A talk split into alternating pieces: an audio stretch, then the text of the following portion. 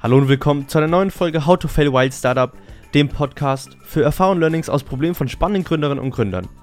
Heute in der Folge ist Joel Monaco zu Gast. Er hat seitdem er 16 ist verschiedenste Projekte und Themen aufgebaut. Er ist gefailt und hat mit diesen Erfahrungen mit seinem älteren Bruder sein aktuelles Startup Teach gegründet. Teach legt den Fokus vollständig auf Videokonferenzlösungen für Schüler, reine Online-Konferenzen sowie auch hybride Lösungen. Sie machen das, indem sie sich besonders auf die Bedürfnisorientiertheit, also auf das Lehren und Lernen konzentrieren und ein deutlich intuitiveres Tool als zum Beispiel Zoom, Meet und so weiter gebaut haben.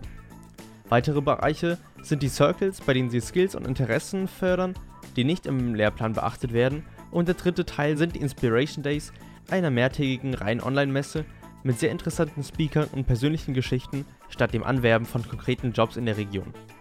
Hürden, auf die sie sehr schnell gestoßen sind im schulischen Kontext als Edu-Startup, waren beispielsweise das Pricing des Tools, wie genau sie als Meeting-Tool weiterhin relevant bei den Schulen bleiben, damit sie eben nicht rückfällig in Anführungszeichen werden und sagen, ja okay, die äh, Krise ist jetzt erstmal rum, Homeschooling ist beendet, wir gehen wieder eins zu eins zurück in das, was wir davor gemacht haben, zur analogen Tafel. Und er erzählt euch auch, was die Voraussetzungen für die Zusammenarbeit mit Schulen waren und was sie daraus lernen konnten. Diese Frage und viele weitere beantwortet euch Joel in dieser Folge. Ich wünsche euch viel Spaß, hoffe ihr könnt einiges mitnehmen und vielen Dank, dass du heute da bist.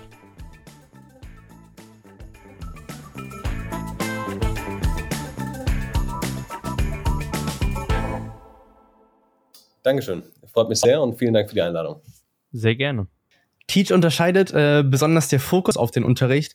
Welche Funktion habt ihr denn? Was habt ihr denn besser gemacht als die großen äh, Plattformen, die oftmals überhaupt nicht richtig funktioniert haben, beziehungsweise mhm. die Funktionen überhaupt gar nicht genutzt wurden? Ja, also man muss sagen, wir, wir wie der Name Teach schon sagt, also mit Doppel-E geschrieben, aber trotzdem genauso ausgesprochen wie es Teachen, geht es bei uns eben komplett darum, ähm, es zu ermöglichen, dass live und hybrid oder komplett digital unterrichtet und gemeinsam gelernt werden kann. Also gemeinsames Lernen und Lehren. Darum geht es eigentlich bei uns. Das heißt, was wir gemacht haben während der Pandemie, als wir gemerkt haben, die meisten Schulen haben Riesenprobleme damit, ihren Unterricht digital irgendwie am Leben zu erhalten, haben wir gesagt, wie funktioniert Unterricht aktuell in der Schule? Was sind die typischen Rituale, die wir kennen? Vom Handheben zum Vorlaufen an der Tafel, zum Tischgruppenbilden und so weiter.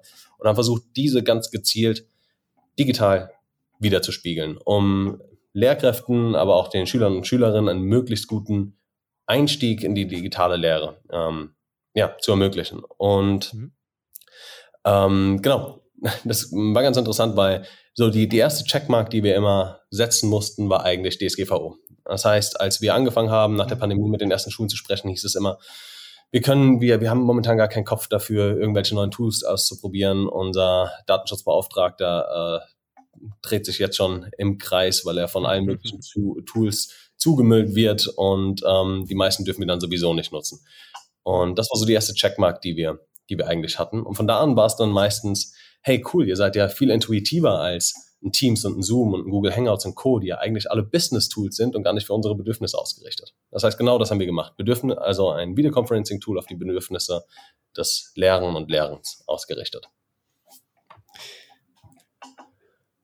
Was ist denn das Geschäftsmodell hinter Teach. Also es ist ja ähm, oftmals, wenn man sich so mit Schulen unterhält, okay, wir wollen jetzt was Innovatives reinbringen, dann kenne ich zumindest von meiner Schule, ist oftmals die Reaktion, okay, ja, hört sich interessant an, aber es kostet was. Also ist das eigentlich damit schon fast automatisch wieder raus, vor allen Dingen, wenn es um technische Lösungen geht. Ja. Wie habt ihr das denn äh, bei euch da gelöst? Ja, ähm, also wie, da muss ich tatsächlich ein bisschen länger ausholen. Äh, Gerne. Aus Grund, weil mhm das ist die große Schwierigkeit bei AdTechs immer. Ich habe neulich auch mit, mit jemandem gesprochen, einen super, super ähm, erfolgreichen Unternehmer aus den USA, der jetzt auch im AdTech-Bereich unterwegs ist, mhm. ähm, der vorher schon gigantische Unternehmen mit aufgebaut hat und der gesagt hat, sobald er in den AdTech gegangen ist, haben ihm alle seine Investoren, sein ganzes Netzwerk erzählt, bist du verrückt. Das ist die Branche, in der, in der Karrieren sterben. Aus dem einfachen Grund, weil AdTech in der Regel denkst du erstmal, du verkaufst an Schulen oder an Universitäten, Hochschulen und so weiter. Und an diese zu verkaufen ist so gut wie unmöglich. Hat verschiedene Gründe. Hat Gründe, dass es, dass Politik da einen gigantischen Einfluss hat, gerade in dem öffentlichen Bildungssektor, wenn du mit öffentlichen Schulen, Universitäten und Co. zusammenarbeitest. Mhm.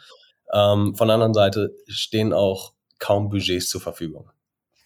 Da wir da Bildung im Prinzip, unser, unsere Bildungslandschaft einfach noch 100 Jahre zurückhängt, hat man sich halt nie wirklich Gedanken darüber gemacht, was mhm. müssen wir machen, um zu digitalisieren. Das heißt, das war auch die größte Hürde für uns zu Beginn. Zu sagen, wie können wir es jetzt schaffen, dass wir mit diesem Tool, mit dem wir auf jeden Fall ein Problem lösen, mit dem wir auf jeden Fall Werte schaffen, auch wirklich ja, Umsätze zu generieren. Und die, der erste Gedanke war natürlich, hey, wir versuchen einfach so ein, so ein jährliches Abo-Modell, so ein Lizenzmodell irgendwie ähm, zu entwickeln und dann eben mit einem jährlichen Beitrag an Schulen zu verkaufen. Und die Preise waren wirklich super, super gering. Das heißt, wir haben tatsächlich angefangen zu sagen, hey, liebe Schulen, wir haben hier drei verschiedene Pakete, die haben alle dieselben Funktionen, unterscheiden sich nur in ihrer Paketgröße. Sprich, du bist eine kleine Schule mit 300 Schülern, du bist eine mittlere Schule mit 800 Schülern oder du bist eine große Schule mit 1000 Schülern. Du zahlst 300 Euro im Jahr, du zahlst 800 Euro im Jahr und du zahlst 1200 Euro im Jahr. Für die gesamte Schule. Und das ist ja eigentlich schon ein Witz, wenn man mal so überlegt, zwischen 300 und 1200 Euro für ein Tool, das du das ganze Jahr über nutzen kannst mit 100 Lehrern und über 1000 Schülern zu so einem geringen Preis. Mhm. Ähm, und von der anderen Seite musst du überlegen, wir haben Support geleistet und wir haben die Server zur Verfügung gestellt. Und das heißt, irgendwo haben wir dann gemerkt, wow, eigentlich, also je mehr die Plattform genutzt wurde, je höher unsere Serverkosten auch waren, eigentlich ist das kein wirkliches Geschäftsmodell. Also was haben wir relativ schnell dann gemacht? Wir haben gesagt, scheiß drauf, wir fokussieren uns gerade erstmal nicht darauf, ähm, möglichst viele Umsätze zu generieren und wollen einfach erstmal wachsen. Wir wollen erstmal Werte schaffen und möglichst viele User auf unsere Plattform ziehen, Markenbekanntschaft zu generieren und einfach in dem Markt groß zu werden. Und deswegen haben wir unsere, unsere Lizenzgebühren komplett runtergekattet, haben angefangen, das Tool komplett kostenlos für Schulen rauszugeben und konnten unseren Sales Cycle damit um fast 90 Prozent verkürzen. Wir haben teilweise wirklich innerhalb von einer Woche von dem ersten Touchpoint mit einem Berufsorientierungslehrer, mit einem Oberstufenleiter oder Schulleiter einer Schule bis hin zum kompletten Abschluss, mit dem wir dann auch gleichzeitig bis zu 1000 mhm. Schüler auf unserer Plattform angebordet haben. So, und dann war natürlich für uns der Punkt gekommen, ja, ab einer gewissen Zeit, wo wir gesagt haben, okay, cool, jetzt wachsen wir, kriegen immer mehr Tausende über Tausende User auf unsere Plattform, aber wie können wir jetzt monetarisieren? Und damit sind wir in uns gegangen, haben langsam angefangen zu überlegen, okay, was ist das eigentlich, was wir langfristig verändern wollen? Was ist wirklich unsere Mission mit Teach? Und die Mission war es eben nicht, das, was die Schule heutzutage schon macht, also die ganzen Fehler, die die Schule macht, ähm, die alten Lehrpläne, die wir haben, der Stoff, der heute mhm. vielleicht gar nicht mehr relevant ist, den einfach nur auch ins Digitale zu bringen, löst nicht wirklich Probleme. Wir transferieren diese Probleme einfach nur in die digitale Welt. Und somit haben wir uns überlegt, nach ungefähr einem Jahr Erfahrung, den wir in dem Markt gesammelt haben, was ist es denn, was unser Bildungssystem, also woran mangelt es wirklich? Und wir haben erkannt, wir schauen immer nur auf die Schwächen.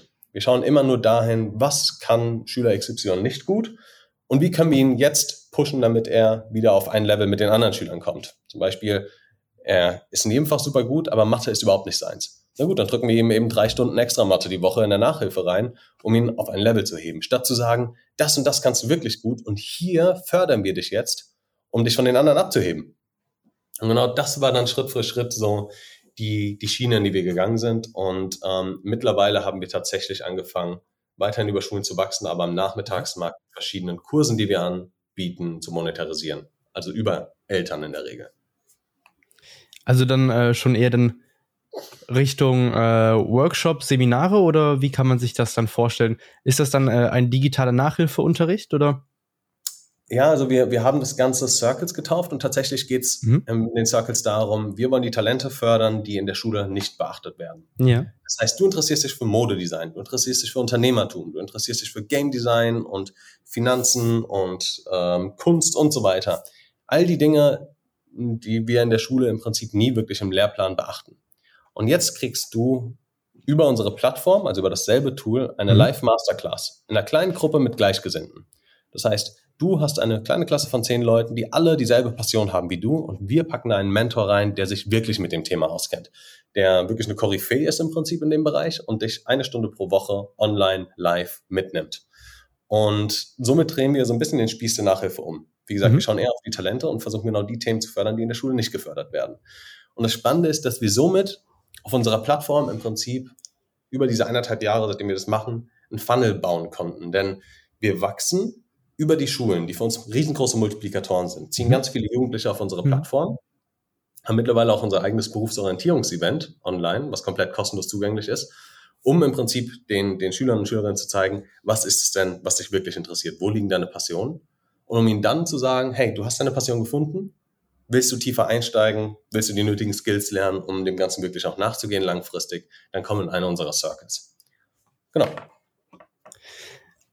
Ich und viele Freunde von mir hatten ja nochmal zurückzukommen auf das äh, Videoconferencing-Tool, wirklich im Lockdown ein Haufen an Haufen von äh, Videokonferenzen, die irgendwie absolut langweilig waren und keinen einzigen Mehrwert gestiftet haben und ja. die mittlerweile auch gar nicht mehr gemacht werden. Also die meisten Lehrer, also eigentlich bis auf ein, zwei, fast alle, haben diese ganzen digitalen Tools wie jetzt Moodle und so weiter zum Dateienstern eigentlich vollkommen wieder pausiert.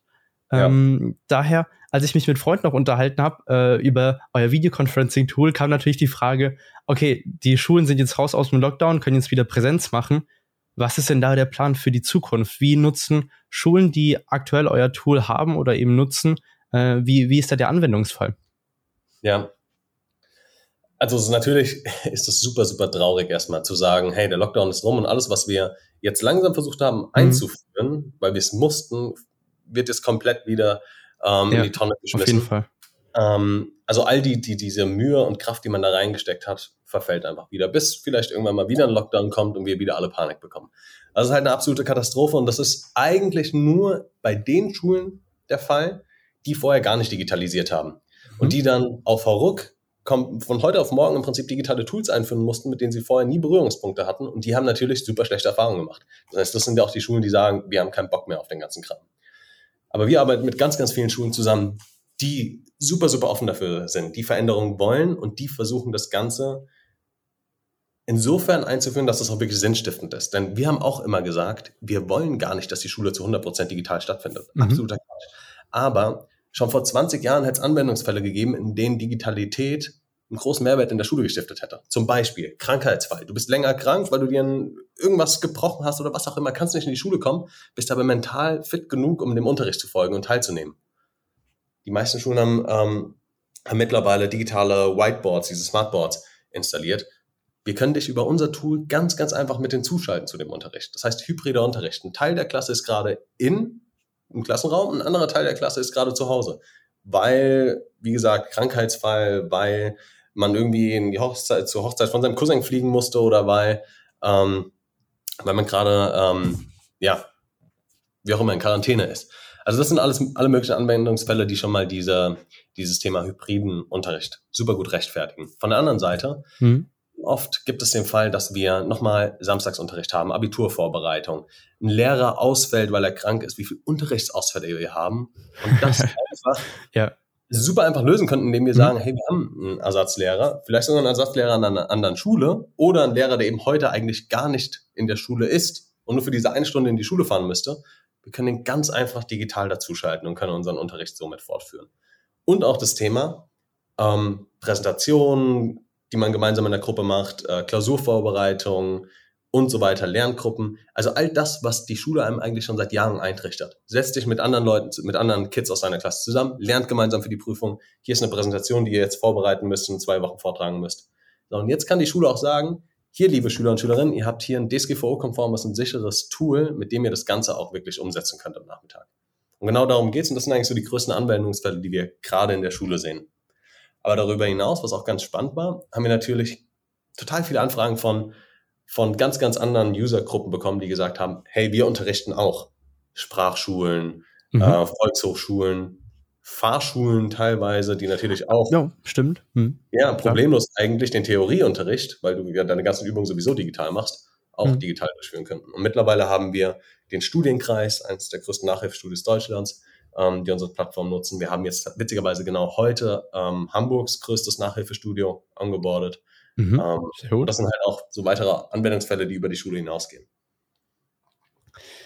Eine Frage, die mir natürlich in dem Zug auch gekommen ist, als ich ein bisschen durch die Featurelist durchgegangen bin, ist, was für die Zukunft jetzt geplant ist, weil ähm, aktuell durch die Corona-Krise, also du hast es eben gerade schon gesagt, die meisten Schulen waren vor allen Dingen gezwungen, sich zu digitalisieren oder fangen jetzt auch an, äh, diese angeworbene Digitalisierung weiter zu nutzen und da eben ganz runterzufahren.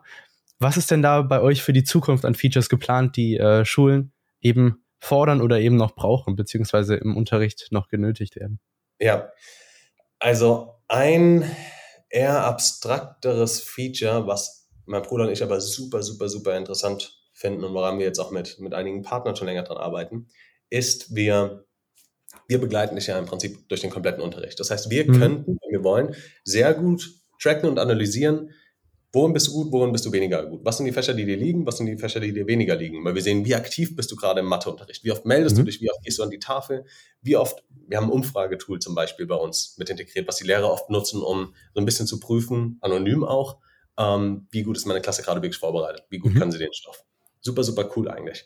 Mhm. Ähm, und all diese Daten, die wir da ja erfassen, die kann man theoretisch super gut verwerten. Sagt ja auch für was, denn ein riesengroßes Problem in Deutschland ist Lehrermangel. Wir haben viel zu wenig mhm. Lehrer. Ja. Die Klassen werden immer größer und größer. Ja. Lehrer haben gar nicht mehr die Möglichkeit, sich um jedes Kind individuell zu kümmern, um wirklich zu schauen, okay, was sind deine Bedürfnisse, wie kann ich dir spezifisch helfen, diese Fragen beantworten und dir helfen, dass du bei der nächsten Klausur besser bist. Wenn wir jetzt ein Tool haben, das all diese Dinge erfasst, diese Dinge, die, die dem einzelnen Lehrer in der Masse gar nicht möglich sind, zu erfassen und zu verstehen, und dann dem Lehrer eine Auswertung gibt und sagt, hey, schau mal, das ist im Prinzip das, was deine Klasse wirklich gut kann. Hier müsst du noch irgendwie mhm. nachhelfen.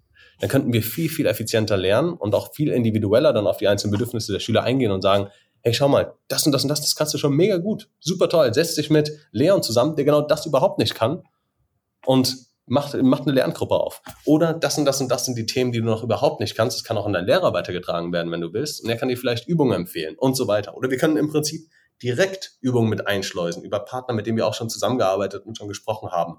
Sei es ein Lehrermarktplatz, sei es ein Klett oder Cornelsen, die den Content haben, wo wir jetzt ja einfach sagen könnten, hey, Schüler XY hat genau da Bedarf. Das sind doch die perfekten Übungen für ihn, um ihn da mhm. voranzubringen. Und genau das ist eigentlich das Spannende. Wie mhm. können wir Lernen durch Digitalität im Unterricht eigentlich viel effizienter gestalten? Das hört sich super interessant an. Also das ist zwar ein eher abstraktes Tool, wie du es vorhin schon gesagt hast, aber das kann sehr, sehr gut helfen, weil äh, ich bin ja im Prinzip noch mittendrin in dem ganzen Konstrukt und kann das nur eins zu eins widerspiegeln. Also das ist eins der größten Probleme, wenn man vorne einfach nur eine Person hat, die konform des Lehrplans irgendwie die Sachen, die Themen abhandelt, ja. aber die ganze Klasse im Prinzip eigentlich vollkommen zurücklässt. Ja, total. Und es ist nämlich ganz witzig beim ähm, dieser Unternehmer aus den USA, von dem ich gesprochen habe, der jetzt auch in den AdTech-Bereich gegangen ist. Ähm, sein Unternehmen, sein neuestes heißt Ahura AI. Und was die im Prinzip machen, mhm ist, sie haben sich genau darauf fokussiert. Das heißt, sie bauen im Prinzip Software, um zu analysieren, wo sind deine Stärken, wo sind deine Schwächen und wie können wir dann das Ganze irgendwie, oder wie können wir dir, dich da unterstützen, um dein Lernen effizienter zu machen. Und sie sagen im Prinzip, schau mal, wie toll die Instagram und Google und whatever Algorithmen funktionieren, um auch mhm. deine Interessen herauszufiltern, um zu verstehen, okay, mhm. was ist es, was du dir gerade länger, kürzer anschaust, was ist es, wo du irgendwie also bis hin zu Eye-Tracking, mit dem sie arbeiten. Ähm, und das im Prinzip übertragen auf das Thema Lernen. Das heißt, so abstrakt ist es gar nicht. Und das sind Dinge, die wir in anderen Bereichen schon en masse nutzen aktuell. Und das im Prinzip, diese, ähm, diese Innovation in, in den Bildungsbereich zu bringen, könnte halt ein Riesensprung werden. Ja. Und was denkst du, wie viele Steps sind wir oder seid ihr im Prinzip davor, oder ähm, wie, wie komplex ist so ein Produkt, wenn man das jetzt umsetzen wollen würde? Ähm, das, das Witzige ist, dass das Produkt viel weniger komplex ist als die Hürden, die einem noch bevorstehen, um das Ganze wirklich in den Markt zu bringen.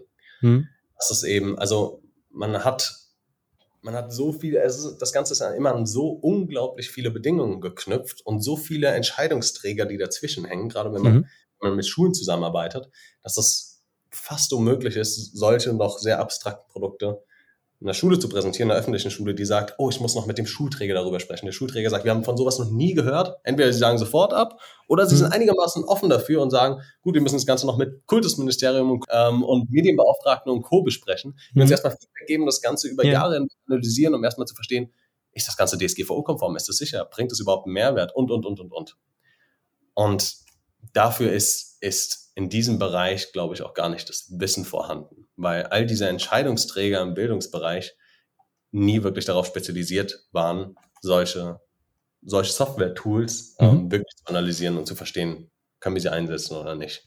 Und genau das ist nämlich auch lange, lange Zeit das Problem gewesen. Man hat viel größere Budgets für Hardware als für Software. Deswegen gibt es wahrscheinlich tausende Schulen in Deutschland, in denen Dutzende von iPads irgendwo im Schrank eingeschlossen sind weil wir nicht das nötige Personal haben, nicht die ja. nötigen Medienbeauftragten, um die Dinge auch wirklich einzurichten und, mit, und die, die Kids mhm. und die Lehrer auch zu schulen. Um, ähm, und weil wir auch gar nicht uns Gedanken darüber gemacht haben, okay, mit welcher Software spielen wir das Ganze? Denn man muss natürlich verstehen, das Ganze ist nur Mittel zum Zweck eigentlich. Und ja, das heißt, das sind eigentlich viel eher die Hürden, die ich gerade noch sehe. Und deshalb kann ich schwer sagen, Corona war natürlich ein super guter Beschleuniger, was viele Leute erstmal einen Ticken optimistischer vielleicht gestimmt hat. Also wirklich mhm. Bisschen, auch klingt total doof und äh, will auch nicht klingen wie, ähm, wie, wie Finn Kliman, aber irgendwo hat eine Pandemie natürlich auch Möglichkeiten und Chancen. Also jede Krise hat natürlich Chancen. Und mhm. wir haben gesehen, ähm, dass all diese, diese Bereiche, die im Prinzip hat die Pandemie eigentlich all die Schwächen offengelegt, die es schon seit Jahren ja, gibt. Ja. Und dann hatten wir natürlich Druck und dann mussten wir beschleunigen, mhm. mussten schnell digitalisieren. deswegen ist es umso trauriger zu sehen, dass wir dann auf einmal wieder Rückschritte machen. Ähm, ja, und das ist halt das, was mich dann irgendwie wieder so ein bisschen pessimistischer stimmt. Dann hoffe ich doch mal, dass äh, etwas mehr Optimismus von den Schulen demnächst kommen wird. Euer Tool ist ja vor allen Dingen äh, dafür bekannt, beziehungsweise kann vor allen Dingen, äh, hat den großen Vorteil zum Gegensatz zu vielen anderen AdTech-Tools, dass eben DSGVO-konform ist und diese verschiedenen komplexen Layers auch, die irgendwie Deutschland und der Staat beziehungsweise die Kultusministerien dann vorgeben, ähm, ja. durchsetzt. Was wären denn so deine besten Tipps? Äh, vor allem bei Startup-Teams sehe ich das häufig, dass eben junge Schüler auch Ad-Apps beispielsweise selber bauen. Was würdest du denen als Tipps geben, wenn man eben diese DSGVO-Konformität haben möchte? Auf was sollte man da unbedingt achten und was sollte man vermeiden? Nummer eins, und ähm, das, ist, das ist zum größten Teil bei, bei den Schulen der Fall, weil wir wirklich mit, ähm, mit den möglicherweise empfindlichsten Kunden zu tun gehabt haben, ist natürlich, wo hostest du? Und da ist es ganz wichtig bei uns aktuell, dass unsere Server komplett in Deutschland stehen. Und das ist natürlich die große Hürde, denn es ist deutlich teurer. Es ist mhm. deutlich teurer, als mit einem AWS und Co. zusammenzuarbeiten. Und da sind Schulen teilweise auch sehr empfindlich, obwohl AWS teilweise Server in Europa noch in Deutschland stehen hat. Bei höherer Last kann es passieren, dass, ähm, dass das Ganze auch über die USA geht und allein das ist schon ein großes Hindernis für die Schulen. Das heißt, man muss sich auf jeden Fall einen sehr guten Hoster hier in Deutschland suchen. Ähm, ich glaube weniger, dass es für ähm, Bildungstools oder Tools aller Art eigentlich für Privatpersonen so relevant ist. Ähm, die, denen, denen interessiert es in der Regel am wenigsten. Das haben wir gemerkt mit den Schülern, mit denen wir zusammengearbeitet haben. Das haben wir auch an den Eltern gemerkt. Aber Schulen haben eben diese super strikten Vorgaben. Das heißt, das ist schon mal so das Nonplusultra. Und außerdem ist es immer den, den Schulen oder doch eigentlich den Schulen am wichtigsten, was passiert mit den User-Daten?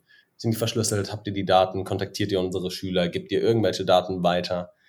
Und man muss natürlich bei uns nochmal bedenken, dass wir ein Videoconferencing-Tool sind. Ein Videoconferencing-Tool, das auf die Kamera von Geräten von mhm. Mitbürgern zugreift.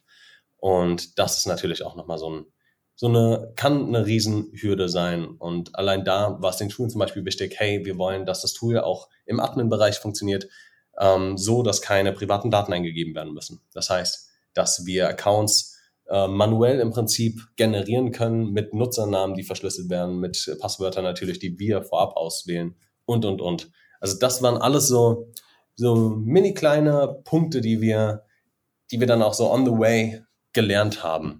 Genauso war es auch, wir hatten lange überlegt, ähm, ein Tool einzubauen, wie wir den kompletten Unterricht abfilmen können. Weil die Schulen auch gesagt haben, wie cool jetzt, wir, wir kreieren ja live im Prinzip immer wieder super spannenden Content, der mhm extrem relevant ist, wenn wir uns für Klausuren vorbereiten und vielleicht nochmal in Unterricht von, von Mai reinschauen wollen. Oder wenn ein Schüler tatsächlich komplett gefehlt hat und er sich das Ganze vielleicht nochmal anschauen will. Und da wir sowieso die ganze Zeit in der Webcam sprechen, liegt es ja nahe, dass wir das Ganze auch filmen.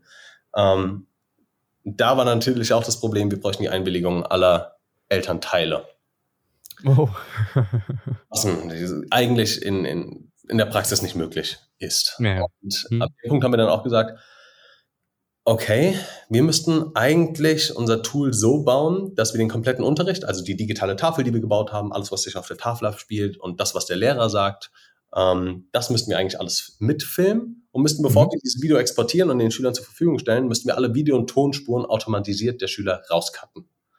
Und das haben wir dann gebaut, weil wir gesagt haben, also tausendmal komplizierter, als einfach zu sagen, wir filmen einfach den Screen ab. Aber das war auch nochmal so eine, so eine ja. gigantische Hürde, die uns dann erst irgendwann bewusst geworden ist, nachdem wir schon lange Zeit mit den Schulen zusammengearbeitet haben. Ähm, und deswegen ist es, glaube ich, ganz, ganz wichtig, man muss überlegen, mit, für welche Endkunden mhm. baut man dieses Produkt und was sind deren Anforderungen. Und äh, da kann man sich nichts Komplizierteres als öffentliche Schulen suchen.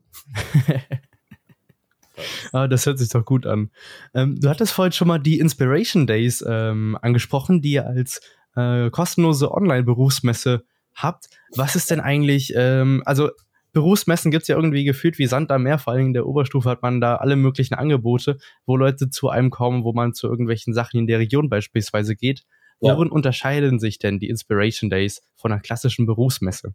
Ja, also die, die Inspiration Days waren im Prinzip unser Aufschlag, Berufsorientierung komplett nach unserem Geschmack zu gestalten, weil wir selbst gesagt haben, Berufsorientierung war immer nur so, so, so eine aus Prinzip Veranstaltung. Aus mhm. Prinzip meine ich, weil die Berufsorientierungslehrer müssen Haken dran setzen, dass sie dieses Jahr auf eine Berufsorientierungsmesse gemeinsam mit den Schülern und Schülerinnen gegangen sind. Also man hat viel weniger darauf geachtet, bringe ich jetzt wirklich den Mehrwert mhm. und helfe ich vor allem diesen ganzen ähm, Jugendlichen ihren Weg zu finden. Und es war in den seltensten Fällen, also hat das Ganze funktioniert. Das habe ich in meinem Freundeskreis gemerkt, das habe ich in der Schule gemerkt, das haben wir bei, mit all den Schulen gemerkt, mit denen wir zusammengearbeitet haben. Kann ich zustimmen. Deswegen haben wir gesagt, wir wollen ganz, ganz stark mit Vorbildern arbeiten. Wir wollen weniger mhm. konkret werden und sagen, schau mal, das sind die Ausbildungsplätze, die es hier in der Region gibt und das sind irgendwie die Unis, die es hier in der Region gibt, die stellen sich vor und hier habt ihr noch irgendwie eine, eine Auslandsuni, die irgendwie mit uns kooperiert und, und, und. Stattdessen haben wir gesagt, werdet euch erstmal bewusst über das Big Picture. Was wollt ihr eigentlich? Was ist es, was, wofür ihr wirklich brennt? Was wollt ihr mit eurem Leben anfangen? Und was werdet euch möglicherweise langfristig glücklich machen? Um dann zu überlegen, was ist denn eigentlich der Weg dahin? Ist es ein Studium, ist es eine Ausbildung oder ist es vielleicht was ganz anderes? Also haben wir mhm. versucht, den, den Spieß wieder umzudrehen, weil es für mich einfach viel, viel mehr Sinn macht und ich mein Leben mhm. bisher auch immer so gelebt habe. Und da haben wir eben gesagt, okay, wir suchen uns super spannende Persönlichkeiten raus, die von ihrem Weg erzählen bei den Inspiration Days, die wirklich sagen, das waren all die Höhen und Tiefen, das war der Weg, den ich gegangen bin, mein ganz individueller Weg. Und ich habe auch bei Null angefangen und bin jetzt, stehe jetzt bei 100 und deshalb kannst du das auch. Also wirklich optimistisch und mutmachend. Ähm, das war so die, die große Headline eigentlich von unserem mhm. Event. Oder ist das auch weiterhin? Und deshalb haben wir dann angefangen, uns Gedanken zu machen, wen hätten wir damals gern gehört. Und dann hatten wir plötzlich einen Musikproduzenten mit dabei und wir hatten, ähm, ähm, wir hatten irgendwie spannende Game Designer mit dabei, wir hatten eine spannende Modedesignerin mit dabei, Autoren, Journalisten. Und dann irgendwann ist, ist das Ganze, der, der Stein ist ins Rollen gekommen und das Ganze wurde immer größer und größer und plötzlich saß Joko Winterscheid da und Philipp Lahm und wir hatten zwei Astronauten mit dabei und mhm. die, die verrücktesten Persönlichkeiten, die du dir eigentlich vorstellen kannst. Also komplett abstrakt eigentlich, aber gleichzeitig hat das Ganze einfach super viel Spaß gemacht. Und das war mhm. so das Wichtigste. Es hat super viel Spaß gemacht und wir haben im Nachgang extrem viel Feedback bekommen ähm, von Kids, die gesagt haben, super, super inspirierend. Ähm, es hat mir Mut gemacht, meinen eigenen Weg zu gehen. Es hat mir Mut gemacht, weil ich eine riesige Passion dafür habe, zu schreiben. Ich wollte schon immer Autor werden, aber habe mir immer gedacht, das ist so unrealistisch, weil in der Regel sagt die Gesellschaft einem ja, was man nicht kann. Und mhm. nun steht dann Autor ein Vorbild, der einem erzählt, ich hatte früher in Deutsch eine 4 und habe mein Abi komplett verkackt und konnte das eigentlich gar nicht, aber ich habe es geliebt zu schreiben und ich habe es einfach durchgezogen und ich habe es geschafft und bin jetzt Bestseller-Autor. Und das ist eigentlich das, wofür die, die Inspiration Day stehen. Wir haben, wir haben jetzt unseren, unseren neuen Slogan, der über dem Ganzen steht, heißt We Empower Dreamers. Weil genau darum geht's. Also mhm. bei uns kann es kitschig, bei uns kann es abgefahren sein, bei uns darfst du die, die größten Träume überhaupt leben. Und diese ganzen Mentoren, die es geschafft haben, die lachen dich eben auch nicht aus und die sagen dir, go for it. Why not? Was sind denn die nächsten Inspiration Days? Hier, wir haben eine junge Zielhörerschaft, äh, da kannst du direkt mal ein bisschen Werbung machen. Ja, die nächsten Inspiration Days, die, die finden Ende September, vom 28. bis zum 30. September statt. Und das Ganze ist komplett kostenlos. Über drei Tage hinweg, von morgens bis abends. Und das Coole ist, und das war uns auch ganz, ganz wichtig, wir haben mehrere digitale Räume parallel. Das heißt, man mhm. kann wirklich als Teilnehmer entscheiden, ich schaue mir jetzt mal das an. Und dann merkt man vielleicht mittendrin, ist doch nicht meins und geht in den nächsten Raum und kann sich das anschauen. Also es ist nicht so, dass man mit einer Gruppe oder mhm. so bei anderen Berufsorientierungsmessen vielleicht geil, ja. durchläuft und irgendwie dann zu irgendwas gedrängt wird, sondern man kann ganz individuell sagen, darauf habe ich Bock, darauf habe ich Bock und darauf mhm. habe ich Bock. Und das Coole ist, dass das Ganze sogar noch interaktiv ist, dass, dass wir über unser Tool der Mentor dann manchmal Umfragen macht oder zum Schluss auch eine Fragerunde eröffnet. Das heißt, man wirklich in den Chat Fragen stellen kann und Co., die dann oft aufgegriffen werden. Und ja.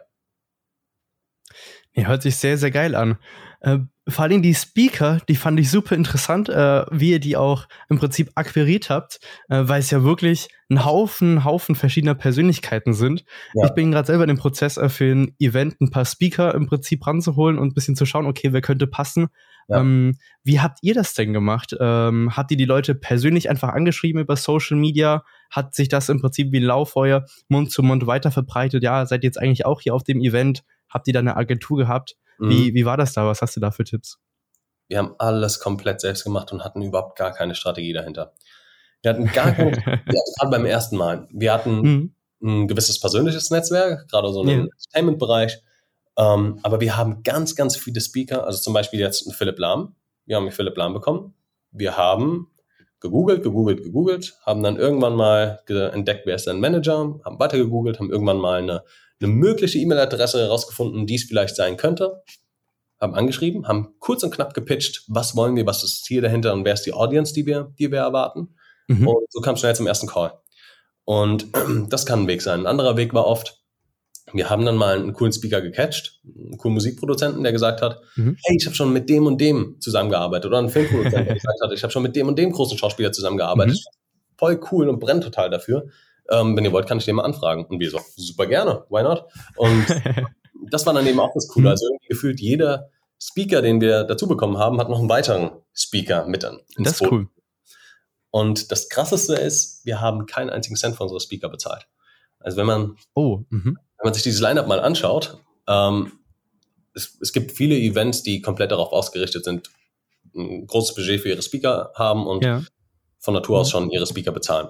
Ähm, weil wir aber gesagt haben, das Event ist komplett kostenlos auch für Schulen. Wir verdienen damit auch nichts und wir wollen den Schülern einen Mehrwert geben, gerade jetzt in so einer, in so einer Zeit wie der Pandemie. Alle waren mhm. super offen dafür und alle haben es direkt verstanden und haben gesagt, sowas hätte ich mir damals auch gewünscht. Und damit catcht man natürlich die Leute auf so einer emotionalen Ebene. Nee, das ist super. Gleichzeitig macht es natürlich einen riesen Unterschied. Schickst du sie zum Live-Event, wo sie nochmal fünf Stunden Anreise haben und eine Nacht im Hotel verbringen müssen und, und, mhm. und. Oder ist es ein Event wie unseres? Wo sie einen Laptop aufklappen, 45 Minuten interviewt werden über ihr Leben, also sich gar nicht großartig vorbereiten müssen, sondern wirklich, also es sind keine komplexen Vorträge, sondern es sind Vorträge für 13- bis 19-Jährige, die einfach mal hören wollen, wer bist du und was hast du gemacht. Mhm. Und nach 45 Minuten klappen sie den Laptop wieder zu und machen mit ihrem Alltag weiter. Das heißt, die, den, der Aufwand ist auch extrem gering. Das hat die meisten Leute einfach überzeugt. Teach ist ja an und für sich oder hat sehr, sehr, sehr viele äh, kostenlose Aspekte. Ihr, du hast ja lange äh, gesagt, dass ihr das Produkt lange Zeit äh, kostenlos gemacht habe, jetzt zum Teil die Circles äh, von den Eltern finanziert werden. Ich bin mir ja. sicher, dass ihr das ähm, nicht alles aus eigener Tasche stemmen konntet. Was waren denn da so die Finanzierungsmöglichkeiten, die ihr da genutzt habt? Ähm, wir haben sehr, sehr früh schon angefangen, ähm, ja, an Business Angels zu pitchen. Also mhm. ähm, für uns war es eigentlich ein sehr, sehr klarer Weg. Wir haben auf keine Fördertöpfe mhm. oder ähnliches zugreifen wollen, weil die Prozesse oft, so wie ich sie kennengelernt habe, aber ich bin auch absolut kein Experte darin. Und deswegen ist es mhm. für mich wahrscheinlich noch so ein, so ein Schreck. Äh, für mich sind die Prozesse einfach viel zu komplex und zu langatmig. ähm, darauf ja. wollten wir uns nie einlassen. Stattdessen wollten mhm. wir, wollten wir viel mehr Gleichgesinnte, also auch da wieder, wie bei unseren Circles eigentlich Gleichgesinnte finden. Ähm, Investoren, die sagen, ich will in euch investieren, nicht weil ich mir hoffe, jetzt irgendwie 10x in den nächsten zwei Jahren mit dem Investment zu machen oder deutlich mehr, sondern zu sagen, ich glaube an die Mission, ich glaube, dass ihr was Langfristiges auf die Beine stellt, mit dem ihr hm. auch erstmal, und deswegen auch erstmal zu sagen, wir, wir verdienen damit keine Unsumme an Geld, erstmal Werte schafft. Denn überall da, wo Werte geschaffen wird, funktioniert Monetarisierung meines Erachtens langfristig so oder so. Und hm. ähm, genau, so haben wir angefangen, Kunterbund zu pitchen. Wir hatten, wie gesagt, schon Netzwerk. Ich hatte aus älteren älteren Projekten schon ein gewisses Netzwerk und wir haben es überall mal versucht, haben mit ganz, ganz vielen Leuten gesprochen, ähm, sind auch in so einer frühen Phase gar nicht auf VCs oder ähnliches zugegangen, sondern wirklich auf Angels und haben versucht, sie von dem Ganzen zu überzeugen und das hat dann nach einigen Monaten funktioniert. haben auch erstmal selbst finanziert und sobald das Ganze funktioniert hatte, konnten wir eben auch Leute einstellen und mhm. so konnte das Ganze dann noch wachsen. Und was waren so die Kriterien, um die, die Business Angels am Anfang rauszusuchen? Nach was, weil es gibt ja mittlerweile so unglaublich viele Business Angels, die Lust haben, in Projekte zu investieren. Ähm, ja. Nach was haben die sie ausgesucht? Wir haben geschaut, dass sie äh, eine gewisse Erfahrung in dieser Branche, also AdTech, mitbringen. Mhm. Das war für uns so das A und O eigentlich, weil wir wussten, super, super schwerer Markt. Das Thema hatten ja. wir schon. Und das ist generell da super schwer, haben wir auch gemerkt, wenn wir komplett cold auf Angels zugegangen sind, sie davon zu überzeugen, dass, dass es langfristig ein Geschäftsmodell dahinter gibt. Sie haben gesagt, das Produkt ist mega cool und bringt einen großen Mehrwert, aber mhm. das ist, ich will ja auch keine Spende hier geben, sondern da hoffen wir ja natürlich auch irgendwo was dafür. Und deswegen haben wir ja. Angels gesucht, die, die mutig genug sind, ähm, so ein Projekt zu unterstützen, die aber auch Erfahrung gemacht haben, gesehen haben, es, es funktioniert und das ist ein riesengroßer Markt, der wächst und wächst mhm. und wächst. Ähm, genau, und so kam das Ganze zustande und wir hatten dann zum Schluss irgendwie so, so einen kleinen Pool aus fünf, sechs Angels, die wir super spannend fanden und letztlich hat dann unser erster, also der erste Angel, der investiert hat, war tatsächlich auch unser absoluter Favorit, weil, ganz wichtig, es muss auch irgendwo auf einer ähm, persönlichen Ebene funktionieren. Wenn du schon selbstständig bist, wenn du schon ähm, diese, diese Freiheit ausleben willst, ähm, dann ist es auch ganz, ganz wichtig, dass du dir coole Leute suchst, mit denen du auch irgendwie so ein freundschaftliches Verhältnis schon fast aufbauen kannst. Vielen Dank fürs Teilen. Wir haben schon über viele, viele Herausforderungen, äh, die du persönlich hattest, die du jetzt im unternehmerischen Sinn hattest, gesprochen. Aber ich würde gerne hier in dem Wild, äh, How to Fail Wild Startup Part switchen. Was waren denn so Probleme und Herausforderungen, die ihr bis jetzt bei Teach hattest? Ähm, gerne mit ein paar Beispielen, damit man sich auch besser vorstellen kann. Und was waren deine Learnings daraus? Also, wie gesagt, wir, wir sind natürlich, aber das ist auch so branchenbedingt, wir sind auf ganz, ganz viele Hürden gestoßen, als wir mhm. Ganze in den Markt bringen wollten. Ähm, Monetarisierung, wie gesagt, ist auch so ein, so ein Riesenthema. Mhm. Ähm, ich meine, alle sprechen momentan darüber. Es gibt vermutlich, wird es viel, viel schwerer jetzt zu raisen und ähm, viele Startups machen sich Gedanken, super viele Entlassungen und, und, und, und, und. Äh, ich glaube persönlich auch, dass viel, viel mehr auf Businessplan, Profitabilität und Co. geschaut wird langfristig. Also dass es nicht mehr zählt, ähm, ich habe hier irgendwie ein Modell, was mir super schnell skalieren kann, in das aber auch 500 Millionen Euro gepumpt werden müssen, aber dafür sind wir in zwei Jahren Unicorn, mhm. ähm, sondern dass viel mehr auf, auf langfristige Modelle geschaut wird. Das heißt, ich glaube, Monetarisierung ist verdammt, verdammt wichtig ähm, und ist natürlich was, mhm. worüber mhm. wir am Anfang total gestolpert sind. Ähm, wo wir jetzt aber einen super tollen Weg gefunden haben, muss man auch sagen. Das heißt, sowas kann sich natürlich auch Schritt für Schritt ergeben. Ähm, was ich auf jeden Fall aber sagen muss und was auch so ein persönliches Ding ist, womit aber, glaube ich, ganz, ganz viele Gründer große Probleme haben, ist Aufgaben abzugeben. Darüber sind wir total gestolpert. Und das hat, das ist so eigentlich unser größter Fail gewesen, sowohl von meinem Bruder als auch von mir. Ähm, wir haben am Anfang wirklich alles selbst gemacht. Von Vertrieb, von Design, von ähm, also das Einzige war die Entwicklung. Das, das, das haben wir nicht gemacht. Aber alles andere haben wir irgendwie komplett selbst gemacht. Und waren auch ganz glücklich damit. Aber wenn du wächst, merkst du schnell, du musst Verantwortung abgeben. Und du musst mehr von, du musst weg von dieser Hands-on-Rolle kommen und mehr zu der koordinierenden Rolle. Und das fällt mir bis heute noch ziemlich schwer. Ähm, aber ist auf jeden Fall was, was ich zu einem gewissen Grad schon gelernt habe und lernen musste. Also das ist was, was ich allen ans Herz legen kann, ist, sucht euch ein Team zusammen, dem ihr vertraut, ähm, versucht möglichst früh schon Aufgaben abzugeben, um auch zu schauen, klappt das? Ähm, ist die Person die richtige für diese Aufgabe? Und versucht auch da relativ früh, also wir sind jetzt 17 Leute, wir sind nicht riesig, aber wir wachsen jetzt gerade auch und stellen gerade neu ein, versucht da schon erste kleine Strukturen zu etablieren. Denn für meinen Bruder und mich war es immer so, wir hatten ein Sales-Team, wir hatten ein Entwickler-Team, wir hatten ein Marketing-Team und nun sind diese ganzen kleinen Teams immer auf uns zugekommen und haben uns bei jeder kleinsten Frage oder bei jedem kleinsten Problem direkt zur Hand gezogen. Und somit kann man gar nicht mehr zu seinen eigenen Aufgaben. Stattdessen ist es super wichtig, so eine kleine Struktur zu entwickeln und sagen, hey, hier haben wir einen Head of Marketing, hier haben wir einen, Head of Sales und so weiter. Und der ist im Prinzip das Sprachrohr zu uns. Klar haben wir immer noch super, super flache Hierarchien und alles und wir sprechen mit jedem einzelnen ähm, persönlich hier, aber der kann diese kleine Gruppe nochmal viel, viel besser betreuen. Und das ist was, wo wir am Anfang total drüber gestolpert sind. Und hätten wir das früher eingeführt, glaube ich, ähm, wären uns auch sehr, sehr viele Probleme erspart geblieben.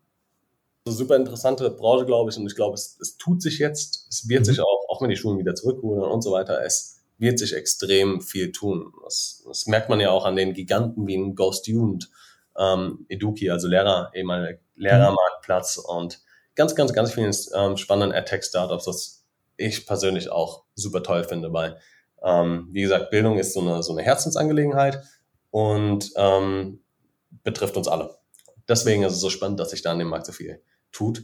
Ähm, ein weiterer Fail. Ein weiterer Fail ist, um da vielleicht nochmal so ein bisschen auf diese, diese Investorensuche äh, einzugehen.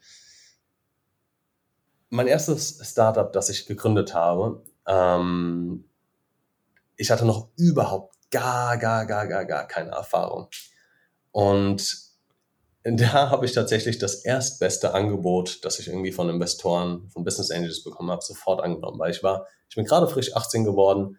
Ähm, mhm. ich habe relativ schnell ein erstes Angebot von Business Angels bekommen, ohne jetzt Namen, ohne Zahlen und Co. zu nennen. Aber es war ein katastrophales Angebot. Und wir waren mit den, mit dem ersten Angel-Ticket waren wir 50 Prozent unserer Anteile los was uns für weitere Investoren super unattraktiv gemacht hat, weil es halt schnell heißt, jetzt hat der da irgendwie so ein bisschen Geld in dich reingesteckt und bestimmt gefühlt die halbe Firma jetzt schon. Macht aber mhm. operativ überhaupt nichts. Und mhm. das kann, wenn du dir wirklich eine Struktur aufbauen willst und wenn du, wenn du ein VC-Case werden willst, wenn du weitere Runden gehen willst und darüber dich dann auch wirklich finanzieren und schnell wachsen willst, kann das zu einem großen Problem werden. Und auch deshalb mhm. habe ich, hab ich ja gesagt, wir haben mit extrem vielen Angels gesprochen und wir haben auf genau diese Punkte geachtet. Also genau, nur mal so, ähm, das war der Grund, warum ich mit, mit diesem besagten Startup keine zweite, dritte und vierte Runde geschafft habe, weil sehr, sehr schnell alle Investoren gesagt haben, ihr habt ein geiles Produkt, ihr habt geile Traction, aber das ist eben nicht alles. Und mhm. da sich schon so eine gewisse Struktur aufzubauen, eine Gesellschaftsstruktur und zu überlegen, okay, was ist denn, wer wäre ein passender Gesellschafter für mich? Was kann er noch mit in den Topf schmeißen über Geld hinaus? Weil das ist auch nochmal ganz wichtig ähm, an Kontakte an Netzwerk, an Branchenwissen, an Kontakte zu Folgeinvestoren, VCs und Co. ist wirklich das A und O und ähm, kann zu so einer frühen Phase extrem entscheidend werden. Weil zu Beginn denkt man sich vielleicht, oh, cooler Deal, wir wollen einfach mal starten. Aber das ist die Struktur, mit der du langfristig arbeiten willst und musst. Und in zwei Jahren könnte das zu einem Riesenproblem für dich werden. Also das kann ich auf jeden Fall allen Gründern nochmal ans Herz legen, sich da ganz genau Gedanken zu machen und nicht zu übereifrig und zu übermotiviert zu sein, wenn man das erste Angebot auf dem Tisch hat. Mhm. Um ein bisschen konkreter zu werden, ähm, hast du da so einen Daumenregel, nenne ich es mal, äh, wie viel Prozente da man maximal in der ersten Runde abgeben sollte, beziehungsweise über was man nicht hinausgehen sollte, um sich eben noch diese Möglichkeiten offen zu haben? Du hast ja auch schon verschiedene Sachen gegründet und viele Angebote da reinbekommen. Was ist denn da ja. so realistisch? Super, super, super schwer zu. Also es ist erstmal super schwer zu sagen. Ich habe mit, mit verschiedenen. Investoren gesprochen und viele sagen irgendwie, du solltest im Idealfall noch als Gründerteam über 50 Prozent halten nach deiner, nach deiner Series A. Ähm, kommt dann aber natürlich auch total drauf an, wie du das Ganze benennst, deine Finanzierungsrunden und wie viele du tatsächlich hattest. Nennst du es eine Pre-Seed, mhm. Seed-Runde, Series A, whatever. Ähm, aber es hängt natürlich dann auch nochmal ganz stark davon ab, wie viele seid ihr denn wirklich im Gründerteam. Mein Bruder und ich sind die einzigen Gründer. Das mhm. heißt, wie einzelne Person bezogen, haben wir natürlich nochmal viel, viel mehr Anteile. Und dann kommt es natürlich auch nochmal darauf an, wie viel Stimmrechte hast du. Hast du irgendwie stille Gesellschaften, die überhaupt gar keine Stimmrechte haben?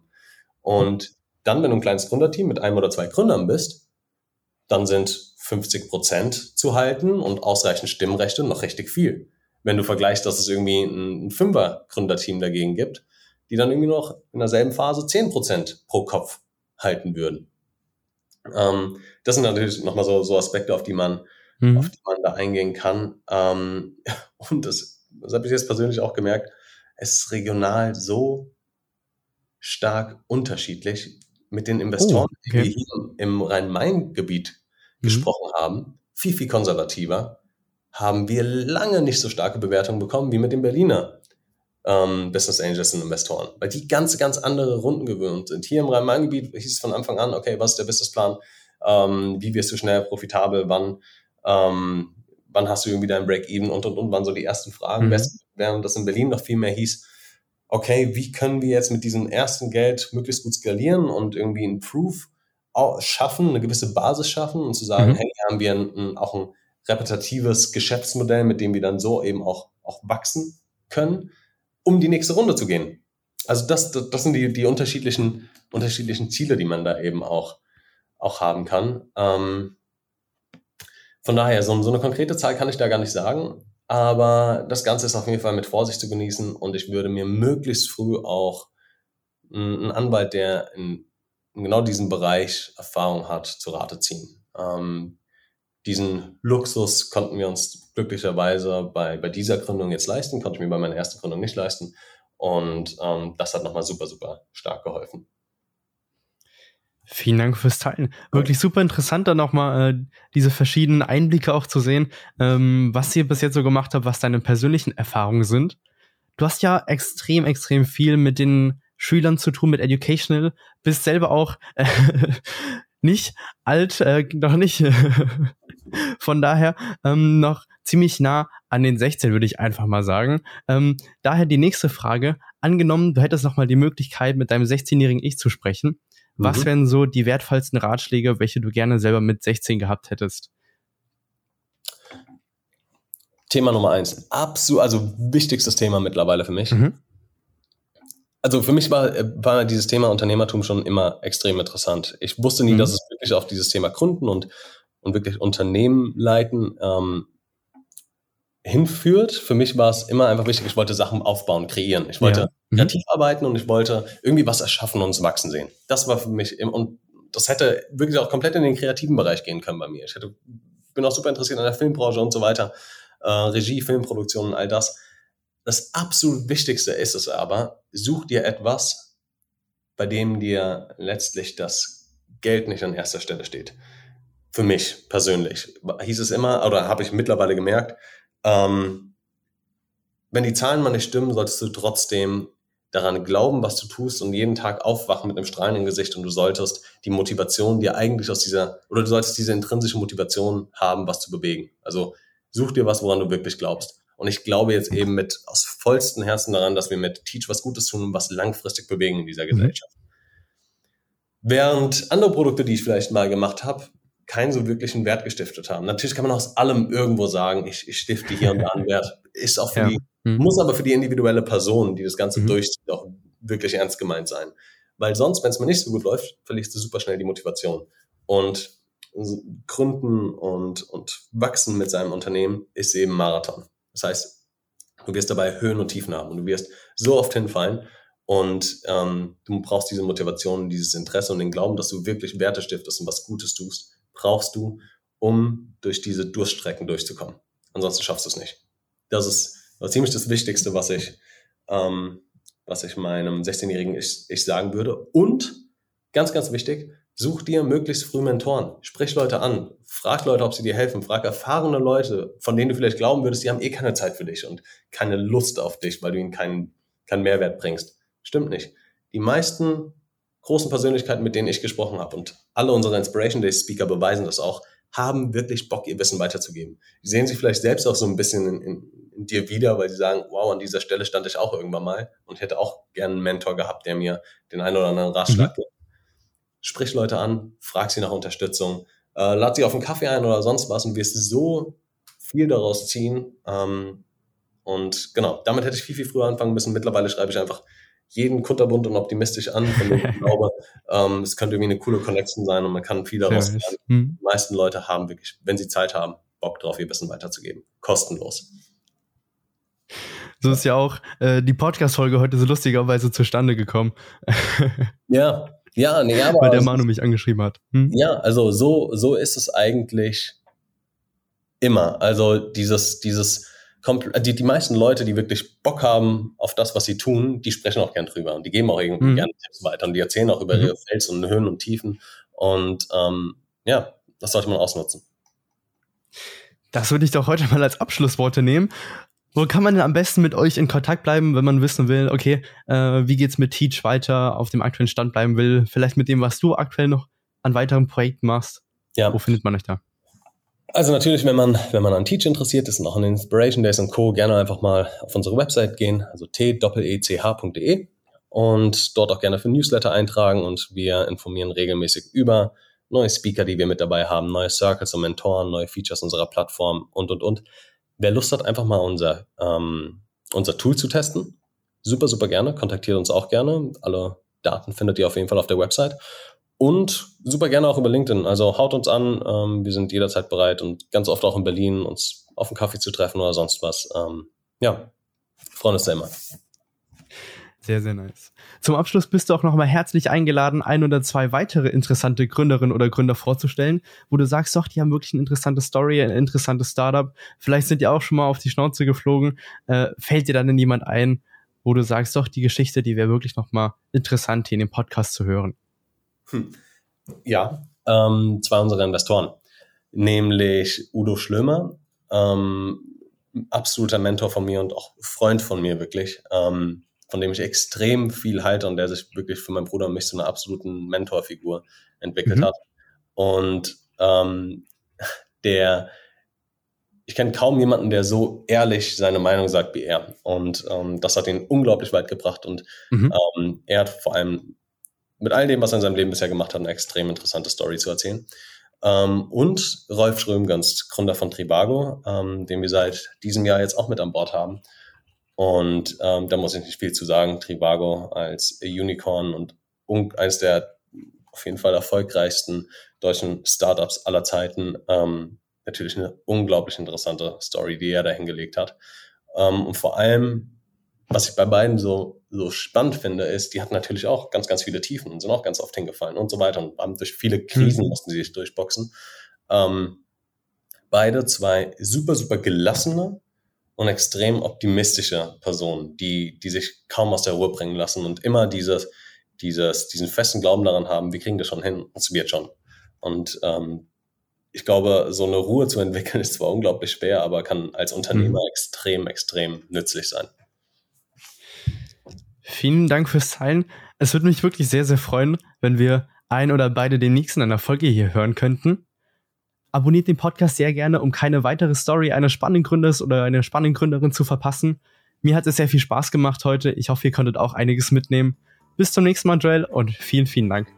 Danke dir auch. Hat mir auch großen Spaß gemacht. Bis dann.